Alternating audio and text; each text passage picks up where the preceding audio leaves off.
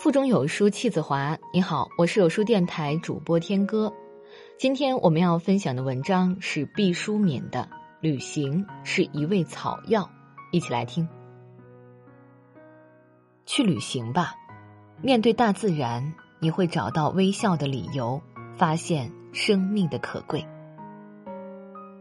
他是一个抑郁症患者，吃了很多药，总是刚开始的时候有效，后来就渐渐失效。神经科的医生对他说：“你在吃药的同时，还要进行心理治疗。”于是他找到了我。在进行过一段治疗未见明显效果之后，我对他说：“你要去运动。”她是一位女白领，因病已经很久没有工作了。她漠然地说：“我从小就不参加任何运动，现在我都病成这样了，哪里还有心思去运动呢？”我思忖着说：“你去旅游吧。”他说：“一点兴趣也没有。”我说：“既然想治病，你就要听医生的，你必须出发。”他终于艰难的决定试试，问：“到哪里去呢？”我说：“你想到哪里去呢？”那时正是盛夏，天气极端炎热，闷的人恨不得将胸膛撕个口子透透气。我说：“我建议你到三亚去。”他说：“北方已经热成这个样子了，海南多不舒服啊！”我说：“听我的吧。”过了两天，他打电话说正在旅行社报名，有三星级、四星级、五星级的团，到底参加哪一个呢？参加最便宜的团。我说。他在电话那头说：“毕老师，不要为我考虑省钱的事儿，无论哪种团都比旺季要便宜三分之一。”现在是淡季，又闷又热，马上还要来台风，几乎没有人到海南旅游。来报名的都是一些底层民众和大学生，图的就是便宜。我说这太好了，他不解，好在哪里呢？我说好在有台风啊。他说很多人听说有台风就退团了，您却说好，真是不明白。不过反正我是无所谓的。我连死都不怕了，还怕台风吗？我这就报名了。我说回来之后你就报名去西北大漠。他说就不歇歇吗？我说不用，你支撑得了。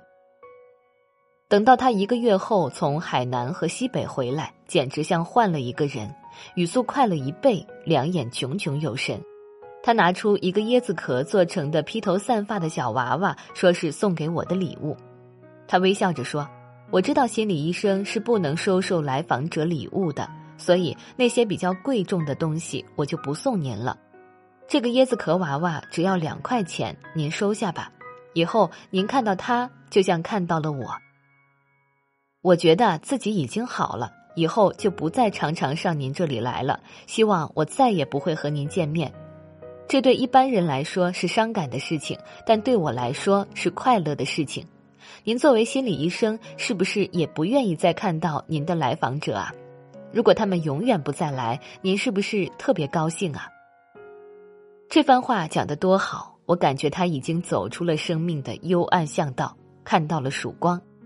我收下了那个嘻嘻笑着的椰子壳娃娃，说：“有一个小小的纠正，我虽然希望永远不在诊所里再看到你，但我希望确切的知道你在这个世界上好好的生活着。”他说：“会的，从这次旅游中，我深深感受到生活的美好。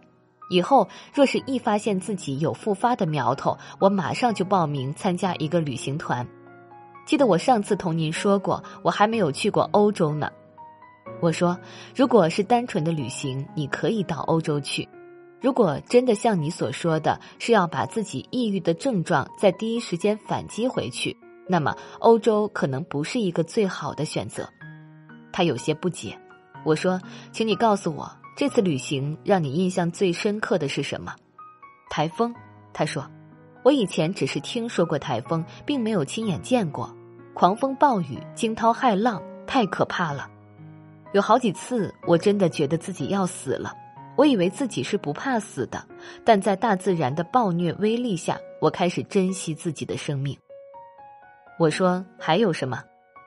他愣了一下，说：“肮脏。”你让我报的是比较低档的旅游团，住宿和饮食的卫生状况都比较差，又正是炎热的夏季，那么多苍蝇。在西北，我看到苍凉大漠倒是不脏，可那是多么干旱和枯燥的所在呀！我说还有呢，他突然有点不好意思说：“抢着吃饭，旅游团吃饭是十人一桌，每天都是在低档小饭馆吃团餐。”我不敢说人家一定克扣了伙食费，但几乎每顿都吃不饱，是千真万确的。每天吃饭的时候，先上一大盆米饭，让大家把肚子填个半饱，然后才上菜。盛菜的盘子很小，根本就不够吃。九双筷子蜂拥而上，每人只夹了几下，盘子就见了底儿。我哪里见过这阵势啊！拿着筷子还在那儿等着你谦我让呢，还没动手，桌上就只剩下残汤剩饭了。我说这就是最基本的生存法则。他说是啊，我只好抖擞精神加入生龙活虎的吃饭大军里去了。三顿饭之后，我就毫不示弱的争抢了。三天之后，我简直变成了一个饕餮之徒，然后我的心情就在不知不觉中发生了变化。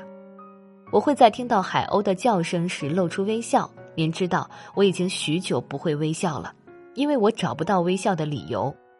现在我知道了，微笑不需要多么惊天动地的理由，只要感受到清风朗月、大自然的生机，就可嫣然一笑。话说到这份上，真让我觉得他不虚此行。到此刻，我几乎确信他渐渐走出了抑郁症的阴影。他兴致勃勃地说。大约在旅游两星期之后，我感觉到了自己体内油然而生的变化。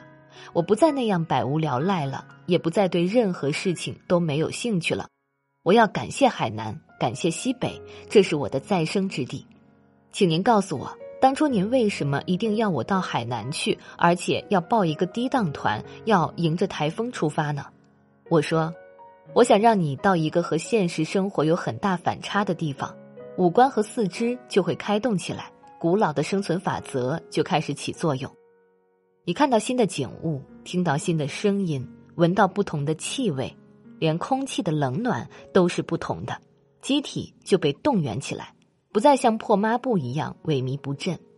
特别是遇到台风这样极端的天气，挑战就更猛烈。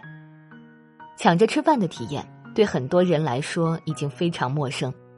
人生理上古老的动力是很有激情的，会调动起身体的内分泌系统开始工作，而不是先前的一潭死水、一盘散沙。从那以后，我再没有见过他。